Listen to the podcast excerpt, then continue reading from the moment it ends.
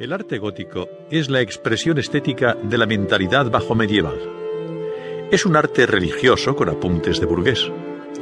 No se interesa exclusivamente, como el románico, por los asuntos religiosos, sino que ya se siente movido por los temas humanos y naturales. Se ha dicho muchas veces, y con razón, que hay más diferencia entre el arte románico y el gótico que entre el gótico y el renacentista. El paso del arte románico al gótico supone una crisis radical del pensamiento europeo, mientras que el Renacimiento solo era una continuación, si se quiere, una exageración, del pensamiento bajo medieval. Por fuerza, hemos de distinguir, pues, entre el arte románico como expresión plástica de unos conceptos teológicos indiscutibles y el arte gótico como expresión de una época de duda y de escarceos racionalistas. El hombre gótico no está tan seguro de su fe como el románico. Varias razones han contribuido a ello, económicas, sociales, políticas.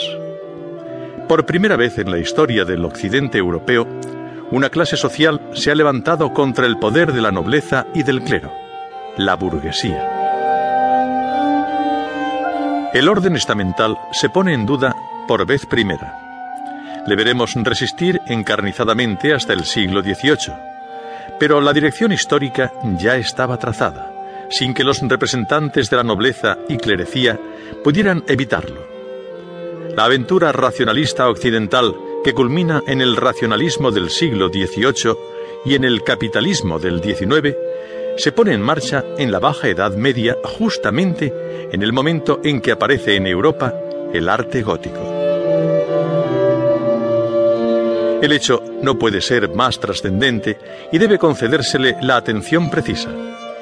La pintura gótica europea es, por tanto, la expresión de una época de crisis que inaugura el pensamiento occidental teñido de criticismo y de humanismo, de angustia y de tenacidad.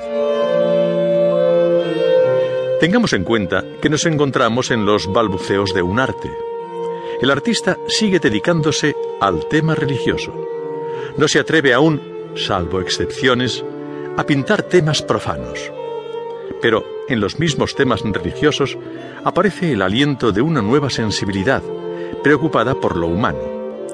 Ya no hay reparos en reproducir la naturaleza con sus plantas y animales. No son temas despreciables, porque tienen vida.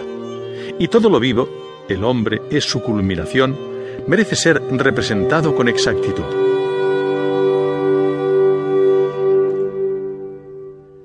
Algunos autores han insistido en que el Renacimiento y el Gótico no son tanto dos estilos en el tiempo como en el espacio.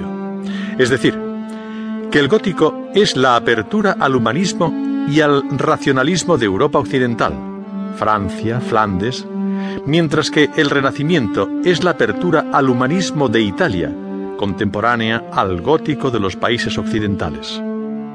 No podemos sino aceptar esta verdad indiscutible. La diferencia entre los Van Eyck y Giotto es la que existe entre la apertura de dos países diferentes a las nuevas formas de vida racionalistas y burguesas. También hay que tener en cuenta que en Occidente el llamado estilo gótico dio especial importancia a la obra arquitectónica y escultórica, dejando marginada a la pintura casi como un arte menor. Infinidad de autores han señalado el escaso espacio hábil que quedaba a los pintores góticos en